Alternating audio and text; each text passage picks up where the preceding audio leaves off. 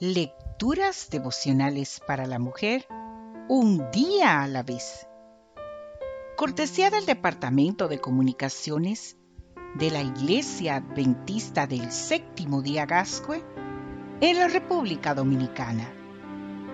En la voz de Noemi Arias.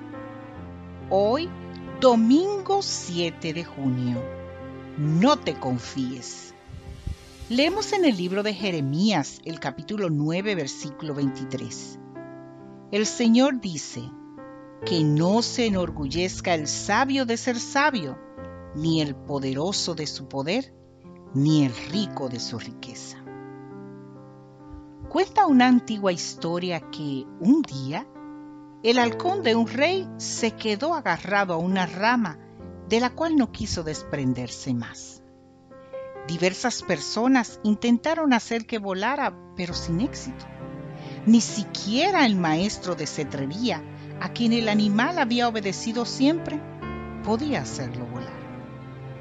Pasaron los días, las semanas y los meses, y el halcón se sentía cada vez más cómodo bajo la sombra de aquel árbol. El rey prometió entonces dar una recompensa a la persona que lograra hacer volar el ave. A la mañana siguiente el monarca vio estupefacto cómo el halcón sobrevolaba ágilmente sus jardines. ¿Quién ha logrado que mi halcón vuelva a volar? quiso saber el rey. Él, respondió el cetrero, llevando ante su presencia a un humilde campesino. ¿Y cómo lo has logrado? le preguntó el rey. El hombre con timidez explicó. Yo simplemente corté la rama. Y no le quedó otro remedio más que volar. ¿Existe alguna rama en tu vida sobre la cual te sientes cómodo?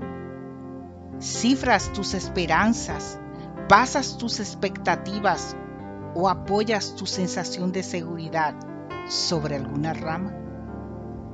Si es así, conviene que hagas análisis, porque toda rama puede quebrarse o caerse y también puede, tal vez debe ser cortada. ¿Qué harás entonces?